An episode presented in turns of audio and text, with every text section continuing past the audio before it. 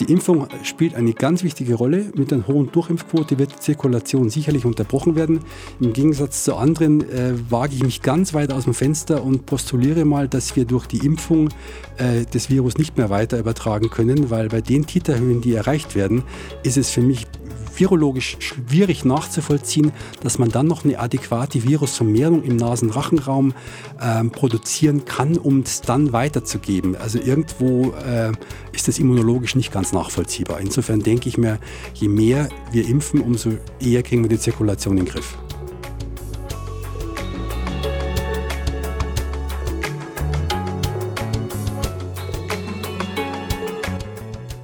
Das war die Stimme von Professor Tino Schwarz, dem Chefarzt des Institutes für Labormedizin und des Impfzentrums am Klinikum Würzburg Mitte. Professor Schwarz ist ausgewiesener Experte für Impfen und Impfstoffentwicklung und seit vielen Jahren auch an klinischen Studien zum Thema Impfen beteiligt.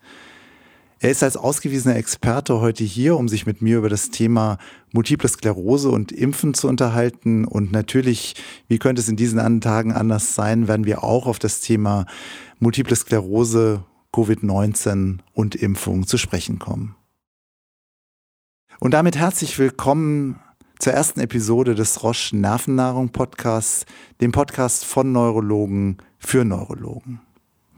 Wir werden in der nächsten Zeit in zweiwöchentlichen Abständen, und zwar ich zusammen mit meinem Kollegen Professor Sven Meuth vom Universitätsklinikum Düsseldorf, jeweils spannende Themen aus dem Gebiet der Neurologie abhandeln. Wir werden hierfür interessante Gäste aus dem Bereich der Neurologie einladen und Diskussionsthemen finden, die uns aktuell bewegen, für die es Diskussionsbedarf gibt, die wir dann zusammen mit unseren Gästen abhandeln werden. Mein Name ist Matthias Meurer und ich leite die neurologische Abteilung am Klinikum Würzburg Mitte. In unserer heutigen Episode werden wir uns mit dem Thema Impfen und Multiple Sklerose beschäftigen. Das ist schon insofern ein sehr wichtiges Thema, als dass die Impfung ja immer noch in Zusammenhang mit der Entstehung der Erkrankung Multiple Sklerose gebracht wird, was aus meiner Sicht seit vielen Jahren eigentlich schon als eindeutig widerlegt gilt. Auf der anderen Seite ist es so, dass auch immer wieder Ärzte Sorgen mit sich herumtragen, wenn es darum geht, Patienten mit immunmodulatorischen Therapien zu impfen. Und das ist ja auch häufig ein Problem, was bei Multipler Sklerose auftaucht. Und natürlich zu guter Letzt haben wir jetzt mit der Covid-19-Pandemie eine Situation, wo wir natürlich auch die Frage stellen, inwieweit sollten Patienten mit Multipler Sklerose geimpft werden? Ich denke, auch hier ist die Frage relativ einfach zu beantworten. Aber natürlich die ganzen praktischen Aspekte Aspekte, die sich darum ranken, die gilt es zu diskutieren und auch von verschiedenen Seiten zu betrachten. Als Experten darf ich heute Herrn Professor Tino Schwarz begrüßen. Herr Professor Schwarz ist wie ich äh, Chefarzt am Klinikum Würzburg Mitte. Das heißt, in Pandemiezeiten natürlich sehr praktisch, einen solchen Interviewpartner zu gewinnen aber nicht nur praktisch. Ich kenne Professor Schwarz jetzt so lange, dass ich weiß, dass seine Antworten zu dem Thema Impfung in jedem Fall extrem gewinnbringend sind. Es gibt, glaube ich, keine Thematik, zu der er keine Antwort weiß in diesem Themenbereich. Und deswegen freue ich mich sehr, dass wir heute die Gelegenheit haben, über dieses wichtige Thema MS und Impfung zu sprechen. Ja, hallo, Herr Professor Schwarz. Schön, dass Sie da sind und dass wir uns heute über Impfen und MS unterhalten können. Lieber Mara, ich freue mich natürlich für die Einladung und äh, stehe gern für Rat und Tat und Antworten zur Verfügung. Das ist super. Dann lassen Sie uns vielleicht gleich mit der Grundfrage anfangen, die ja immer im Raum steht, wenn es um Impfen und Multiple Sklerose geht. Kann eine Impfung MS auslösen, beziehungsweise vielleicht noch die größere Angst von vielen Patienten und auch Kollegen können durch Impfungen Schübe getriggert werden? Also in den letzten 20 Jahren ist diese Frage ja immer wieder gestellt worden und man muss ganz klar sagen, es gibt keine harten Daten, die einen Zusammenhang zwischen einer Impfung und einer, einer Auslösung einer MS demonstrieren und zum Zweiten auch Schübe durch äh, Impfungen äh, aufzeigen können. Das heißt mit anderen Worten, ähm, das, was also immer wieder gerne vom Patienten gesagt wird oder von vielen Kollegen so in den Raum gestellt wird, dass äh, Impfen bei MS gefährlich ist, das lässt sich wirklich durch keine wissenschaftlichen Daten sauber belegen. Insofern können wir davon ausgehen, dass natürlich Impfungen sicher sind. Und im Gegenteil, es ist sogar so, dass die, die Erkrankung, gegen die wir impfen wollen, ja ein höheres Auslösungsrisiko für eine MS hat und auch ein höheres Schubrisiko hat. Also um das klar festzuhalten, Impfen ist bei MS sinnvoll und die Ängste sind eigentlich im Wesentlichen unbegründet. Jetzt kommt aber ja häufig eine andere Angst dazu. Das ist die Tatsache, dass viele MS-Patienten ja unter Immuntherapie, unter immunmodulierender Therapie sind. Und da tauchen dann natürlich auch Ängste auf. Kann ich mit einer Impfung eventuell irgendwie den Patienten gefährden? Wie ist da die Haltung? Wir müssen natürlich immer differenzieren, äh, sprechen wir von einer Lebendimpfung, wo natürlich ein theoretisches Risiko vorhanden ist, oder reden wir von einer Totimpfung, wo kein theoretisches Risiko vorhanden ist, dass wir irgendwas Negatives auslösen. Das heißt, wir können Totimpfstoffe bei Patienten unter Immunsuppression immer geben. Es gibt natürlich gewisse Intervalle, die man so ein bisschen berücksichtigen muss, um ein besseren Impferfolg zu haben, aber generell können wir Totimpfstoffe immer geben. Bei Lebendimpfstoffen hingegen müssen wir Zeiten beachten, hier möglicherweise wirklich mehrere Wochen warten vor Beginn einer Therapie oder vor Fortsetzung einer Therapie oder eine Lebendimpfung idealerweise in einer Therapiepause eintakten, wenn es erforderlich ist. Also das heißt, idealerweise versuchen, das Impfprogramm durchzuziehen, bevor eine Therapie begonnen wird. Aber bei Totimpfstoffen eigentlich kein großes Problem, nur Lebendimpfstoffe. Die könnten Probleme also eben bei, schaffen. Bei der Diagnosestellung ist natürlich ganz wichtig, die, die Hauptproblematik ist meistens Varizellenimpfung. Masernimpfen die meisten sind Masern geimpft, Gelbfieber spielt ja nur bei Reisetätigkeit eine Rolle. Und die einzige Impfung, die wirklich so in der Praxis öfters aufschlägt, ist die Frage, muss ich Varizellen impfen, bevor ich eine MS-Therapie starte? Ist der Patient wirklich seronegativ? Und deswegen machen wir ja vorher die Serologie, um zu gucken, ob das wirklich ein Risiko ist. Und da haben wir wirklich äh, den Bedarf, hier zweimal Windpocken zu impfen, wenn wirklich jemand Varizellen-IgG negativ wäre. Ja, ich denke, das machen wir auch relativ äh, konsequent mit den Varizellen. Mir machen so die Masern fast mehr Gedanken, weil Masern, das ist ja eigentlich so eine Sache, was die Kindheit abhandelt. Aber wir haben ja doch manchmal auch natürlich mittelalte Patienten, die eine Therapie brauchen, wo sich dann doch rausstellt, irgendwie keiner weiß genau, ob Masern geimpft sind. Also lassen Sie mich vielleicht so kurz skizzieren. Wir haben jetzt jemanden, der zum Beispiel auf eine B-Zelldepletion gehen soll, möglichst rasch vielleicht auch. Und wir haben hier die Situation, ähm, die Masernimpfung ist unklar. Gibt es da Tipps vom Experten? Gut, Sie können natürlich bei Masern immer auch die Antikörper äh, vorher bestimmen. Sprich, wenn er, wenn er Masern-IgG positiv ist, dann wäre, selbst wenn Sie eine zweite Masernimpfung machen müsste, müssten die unschädlich, weil er ja dann äh, bereits äh, geprimed wäre. Also da kann nichts passieren. Und wenn Sie wirklich den seltenen Fall haben, und ich spreche wirklich von seltenen Fällen, dass Sie einen Masern-Naiven haben, der beispielsweise 30 Jahre alt ist, eine Erstdiagnose MS hat, dass sie den Masern impfen müssten. Da müsste man natürlich das entsprechend in einen Behandlungszyklus eintakten. Hm. Lass mich nochmal auf diese Sache mit Gelbfieber gehen, weil ich meine, mit reiseaktiver Bevölkerung ist das natürlich auch ein Thema. Und die Impfung ist ja, glaube ich, nicht so ganz unproblematisch, oder? Es gibt ganz wenig Daten, äh, Gelbfieber unter Immunsuppression. Es gibt einige Daten zu Gelbfieber nach, äh, nach Transplantation, nach Nierentransplantation. Da gab es in keinem Fall ein Problem. Wahrscheinlich ist die ganze Diskussion der Gelbfieberimpfung und der Immunsuppression so eine, ja, man, man sieht da halt ein theoretisches Problem, aber faktisch hat es keiner bisher gesehen. Also das ist so etwas, wo im Alltag, meine, für Neurologen ist es ja relativ einfach, der schickt den Patienten zur Gelbfieberimpfstelle, sollen die sich mit dem Thema beschäftigen.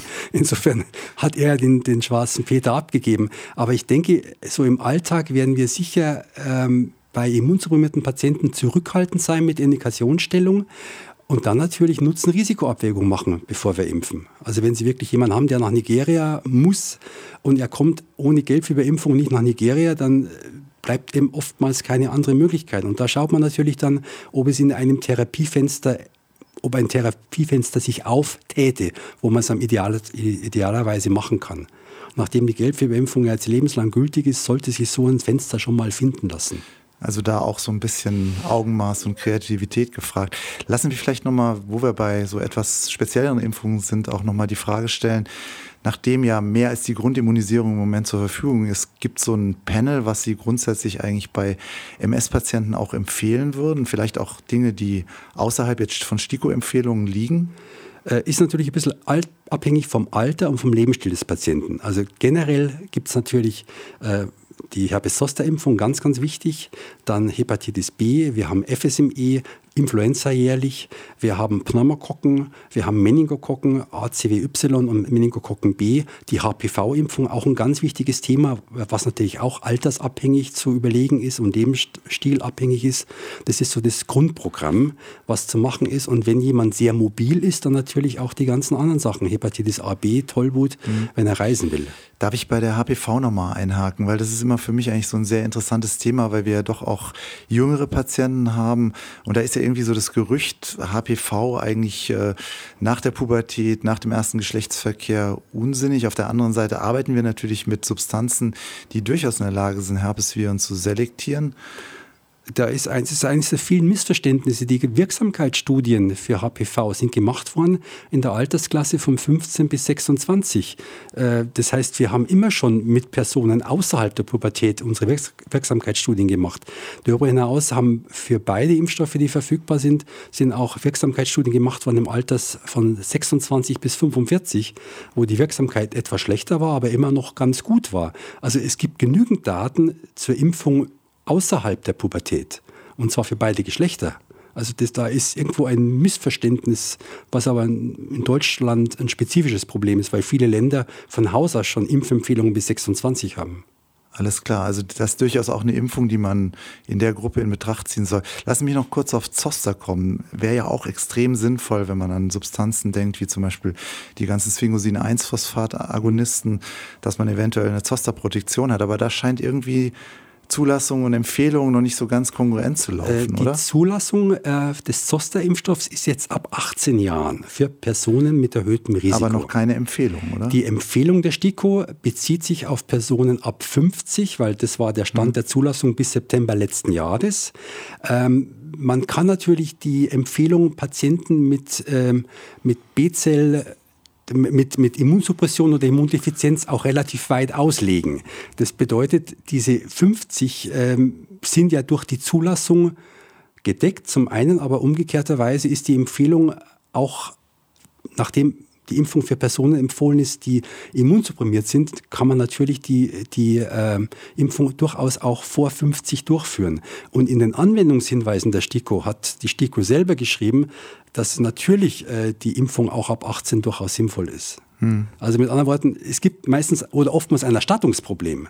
Aber ja, die medizinische ist, ja. Indikation ist ganz klar gegeben und die Zulassung ist ja auch da ab 18. Aber leider verquickt das ja häufig so ein bisschen mit Erstattung ja. und äh, Empfehlung, wo man ja häufig dann auch im ja, niedergelassenen Bereich so ein bisschen dann auch die Schwierigkeit hat, das zu vermitteln, dass es eben, äh, ja, wenn die Erstattungsfähigkeit fehlt, dann eben doch vielleicht auch sinnvoll ist, es trotzdem zu geben. Gut, im Servicefall ist natürlich ein Schreiben an die Kasse eine Anfrage, ob sie es übernehmen, durchaus sinnvoll, weil medizinisch macht es Sinn. Und gerade Zoster ist ja für Neurologen ein bekanntes Problem unter MS. Insofern ist das sicherlich etwas, wo, wo Konsensus besteht, dass man da aktiv äh, vielleicht auch an die STIKO rantreten sollte, ob das nicht mal äh, Bälder kommen sollte, dass die Empfehlung nicht mal Bälder kommen sollte. Absolut. Herr Schwarz, ich kann natürlich in diesen Tagen nicht äh, ohne die Frage nach der Covid-19-Impfung Sie entlassen. Und natürlich ist da von hohem Interesse die grundsätzliche Frage, Covid-19-Impfung bei MS-Patienten sinnvoll. Ich denke, Sie haben auch diese totale Verwirrung in der Rheumatologie gesehen, wo ja auf einmal auftauchte, ach, bei Autoimmunerkrankungen sollte man das ja gar nicht machen. Viele MS-Patienten, viele MS-Therapeuten waren dadurch extrem verunsichert. Vielleicht nochmal ein klares Statement zu dieser Problematik? Wir haben Stand heute keine Daten zur, Impf zur Impfung gegen Covid unter Immunsuppression.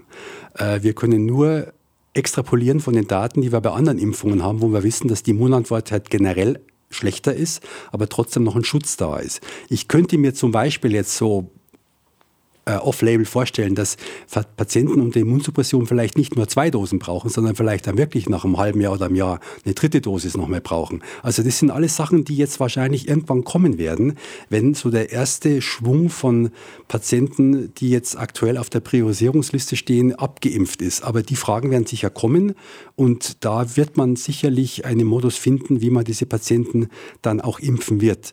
Denn das wissen wir definitiv. Die Standardimpfungen, so wie wir sie aktuell machen, haben durchaus Raum zur Verbesserung. Also im Prinzip schon die grundsätzliche Empfehlung auch äh, für MS-Patienten Patienten mit Autoimmunerkrankungen sich impfen zu lassen. Jetzt kommt dann immer aus dieser Ecke natürlich auch die Frage, weil wir ja unterschiedliche Impfstoffe haben, gibt es denn irgendeinen unter den Kandidaten, die jetzt da sind, obwohl wahrscheinlich niemand die Wahl hat, äh, der besonders geeignet wäre in, äh, im Kontext einer Autoimmunerkrankung? Also wenn wir uns die klinischen Daten der beiden mRNA-Impfstoffe anschauen, dann sind die Immunantworten, auch die Titerhöhen, die erreicht werden im Vergleich zu natürlicher Infektion, schon sehr, sehr sehr, sehr gut. Das heißt, äh, ich würde mit diesen Impfstoffen durchaus ähm, die beiden mRNA-Impfstoffe aktuell favorisieren für MS-Patienten. Im Vergleich dazu ist der DNA-Vektor-Impfstoff auch hinsichtlich der Gesamtwirksamkeit schlechter, sodass wir dann eben durchaus folgern könnten, dass die mRNA-Impfstoffe hier für MS-Patienten vorteilhafter wären. Was zukünftig noch an neuen Impfstoffen kommen wird, sind die adjuvanzierten Impfstoffe. Mhm. Da ist einer ja. zum Beispiel von Novavax, äh, den ich so nach Kenntnis der Daten ähm, durchaus für immunsupprimierte Patienten als höchst effektiv ansehen würde, weil Adjuvantien bekannterweise gerade unter Immunsuppression eben eine bessere Immunantwort ergeben. Vielleicht nochmal so generell, weil das ja auch natürlich in die ähm, Neurologie reinschwappt, diese Sache, wie kann es sein, dass ein Impfstoff nach so kurzer Zeit im Prinzip marktreif ist. Übersehen wir da nicht irgendwas? Haben wir vielleicht doch äh, irgendwelche schwerwiegenden Nebenwirkungen damit unterschlagen? Ich, meine, ich kenne Ihre Antwort fast schon, aber ich würde es trotzdem gerne nochmal konkret hören, wie Sie das sehen mit dem Prozess, der jetzt stattgefunden hat. Gut, in der Vergangenheit waren im, sind klinische Studien so gemacht worden, dass eine Phase nach der anderen kam, zwischenzeitlich eine Auswertung erfolgte und dann irgendwann das Dossier den, bei den Behörden abgegeben wurde. Und das ist eben alles parallel gemacht worden. Das ist, hätte man uns, hätte man uns vor einem Jahr nicht vorstellen können, dass das geht, aber das war machbar. Also man hat einfach die Phasen übereinander gelegt, hat dieselbe Anzahl von Probanden genommen, die wir sonst auch für klinische Studien verwenden. Und die Ergebnisse sind von der Zeit her durchaus valide. Wir haben jetzt auch die ersten Daten 90 Tage nach der zweiten Impfung zum Beispiel vom Moderna-Impfstoff die sehr interessant aussehen, sehr gut aussehen, äh, sodass ich da absolut überzeugt bin, dass wir hier kein Risiko eingehen auf langfristige, wie auch immer geartete Komplikationen oder Folgen, ähm, dass irgendwas daraus resultieren könnte. Also mein, ich bin geimpft inzwischen, äh, ich habe da überhaupt nicht eine Sekunde dran gezweifelt, dass ich mich impfen lasse. Und äh, dieses Argument mit den tatsächlich langfristigen Nebenwirkungen, ich sag mal, aus immunologischer Sicht ähm, ist ja eigentlich eine Nachbeobachtung von zwei Monaten schon eine sehr ordentliche Zeit, wenn es um langfristige immunologische Wirkungen geht. Haben Sie da noch Sorgen, dass da noch irgendwas nachkommt überhaupt? Äh, bei den mRNA-Impfstoffen haben wir außer der mRNA nichts im Impfstoff drin. Insofern wäre es rein spekulativ, da irgendeine potenzielle Komplikation zu konstruieren, die daraus entstehen könnte. In, in solchen Fällen kommt ja immer diese, ich sag mal, Schweinegrippe-Geschichte ja. und äh, letztlich die ähm, Sache mit der ja, letztlich Autoimmunität im Hinblick auf Narkolepsie. Können Sie das nochmal irgendwie einordnen? Da vielleicht auch nochmal die Unterschiede oder beziehungsweise die Besonderheiten für diese ja, Komplikation Narkolepsie nochmal also, rausarbeiten? Also, die Narkolepsie war, war tatsächlich ein, eine Nebenwirkung, die im Rahmen der Impfung auftrat beim Impfstoff, der in Dresden hergestellt worden ist. Der gleiche Impfstoff mit kanadischen Eiern hergestellt, ist in Kanada nicht aufgetreten. Es betraf also nur die Produktion, die in einem deutschen Werk auftrat. Äh, ein anderer Impfstoff, der im Wesentlichen zu dem Adjuvans, das äh, in Dresden verwendet worden ist, nicht enthalten war, ist Vitamin E. Und die Anwendung dieses gleichen Impfstoffs mit ohne Vitamin E hat bei einer weltweiten Anwendung keinen einzigen Fall von Narkolepsie gebracht. Äh, wir wissen umgekehrterweise, dass auch die Wildinfektion in China, die Wildinfektion, einen äh, Peak gemacht hat mit Narkolepsie, sodass wir gar nicht so genau wissen, war es wirklich das Adjuvans oder ist es wirklich das Virus gewesen, was ja durchaus auch sein kann.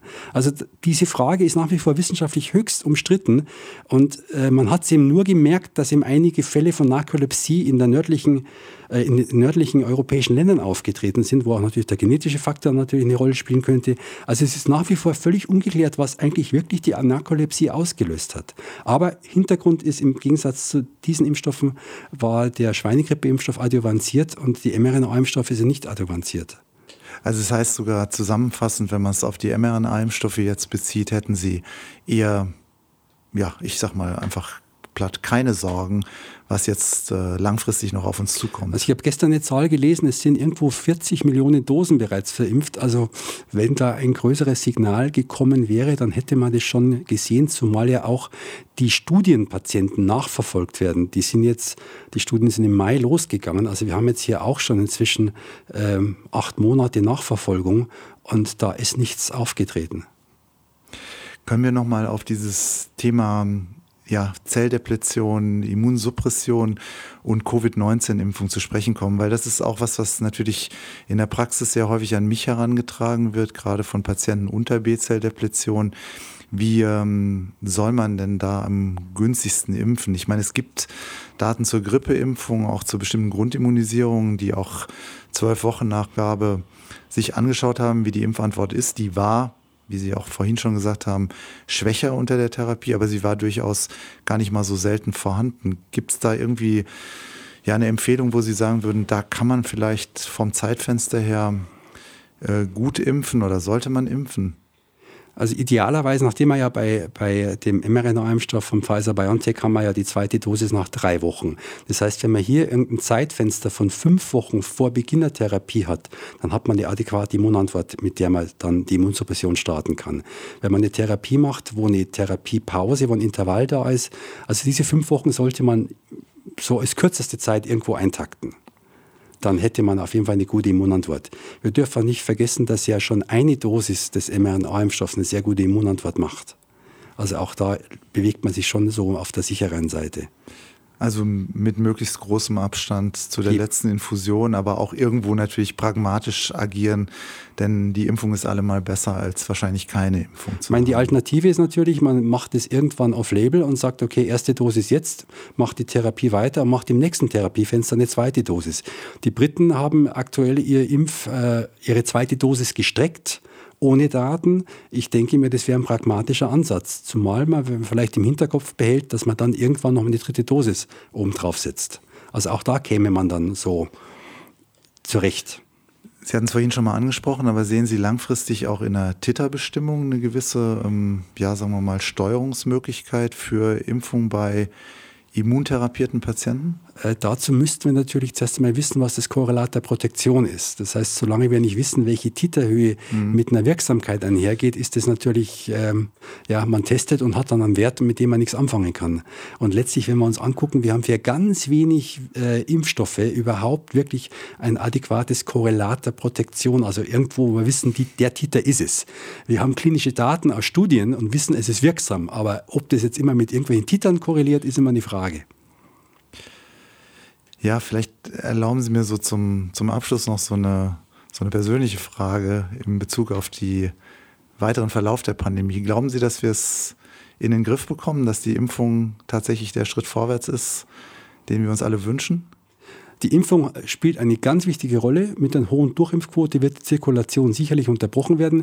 Im Gegensatz zu anderen äh, wage ich mich ganz weit aus dem Fenster und postuliere mal, dass wir durch die Impfung äh, das Virus nicht mehr weiter übertragen können, weil bei den Titerhöhen, die erreicht werden, ist es für mich virologisch schwierig nachzuvollziehen, dass man dann noch eine adäquate Virusvermehrung im Nasenrachenraum äh, produzieren kann, um es dann weiterzugeben. Also irgendwo äh, ist das immunologisch nicht ganz ganz nachvollziehbar. Insofern denke ich mir, je mehr wir impfen, umso eher kriegen wir die Zirkulation in den Griff. Na, das wären ja sehr, sehr gute Aussichten, die da skizziert werden. Lieber Herr Schwarz, ich danke Ihnen ganz herzlich für dieses sehr informative Gespräch. Vielen herzlichen Dank. Gerne. Tschüss. Das war die erste Episode unseres Nervennahrung-Podcastes. Wenn er euch Ihnen gefallen hat, dann empfehlen Sie die Episode gerne weiter. Sie ist auf allen gängigen Podcast-Portalen und bei Google unter dem Stichwort Nervennahrung zu finden. Freuen Sie sich jetzt schon auf die nächste Episode, die in circa zwei Wochen stattfinden wird. Dann wird mein Kollege Professor Sven Meuth seinen Gast begrüßen und wir hören uns an dieser Stelle in circa vier Wochen wieder. Ja, vielen Dank und tschüss, bis zum nächsten Mal.